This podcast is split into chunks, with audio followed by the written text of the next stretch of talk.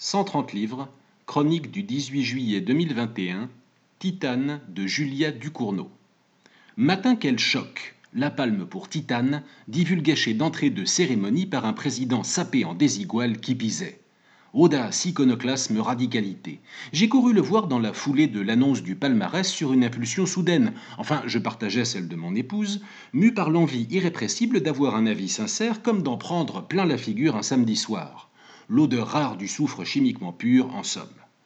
Attirerait cependant les pauvres biquets que l'affaire a traumatisés, ce dont on fit grand bruit, mériterait une cure de Cronenberg, grande inspiration de ce film-là, et Takashi Miike, entre autres montreurs et remueurs de tripailles patentées. Bref, au-delà du prétendument sulfureux, que vis-je?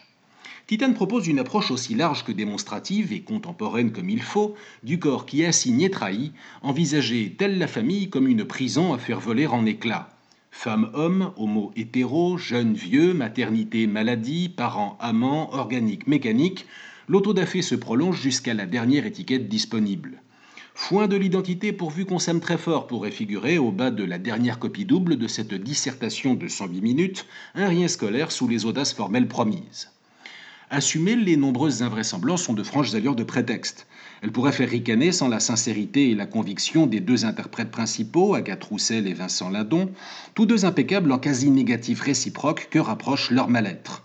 Le film suscite son lot de rires intentionnels, tantôt absurdes, tantôt macabres. Leur rôle n'est pas anodin. Un titane qui ne se prendrait qu'au sérieux basculerait franchement dans l'indigeste.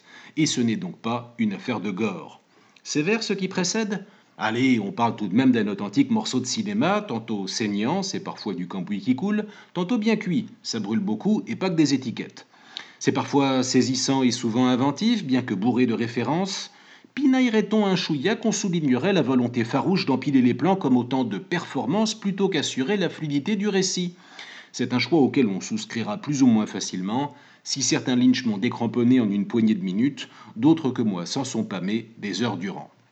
Le côté école des fans, si sensible dans le palmarès de ce festival 2021, riche dex évoque une sélection à la fois large et dense, baroud d'honneur du cinéma projeté en salle. Il semble que l'important ait été d'apposer la validation canoise sur un maximum de 4 par 3.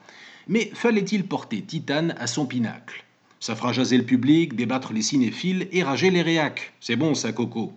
On n'attendait pas moins de Spike Lee qu'il sacre un film au contenu aussi politique, et ce sans forcément préférer la dentelle à la truelle. Qu'une seconde réalisatrice décroche la timbale en 74 éditions ne saurait déplaire tout à fait qu'au pire des scrognonieux. Et puis Juliette Ducournau est française, cocorico quoi. Quant à Mylène Farmer, elle aura contribué à distinguer une œuvre farmérienne en diable. Elle qui vit en 2021 depuis trois bonnes décennies doit jubiler de constater que les institutions culturelles ont enfin fini par la rattraper. Si l'on se résume, peut-on vraiment parler d'un choc lorsqu'une palme d'or semble à ce point correspondre au canon artistique de son époque? Vous avez 4 heures et 3 copies doubles.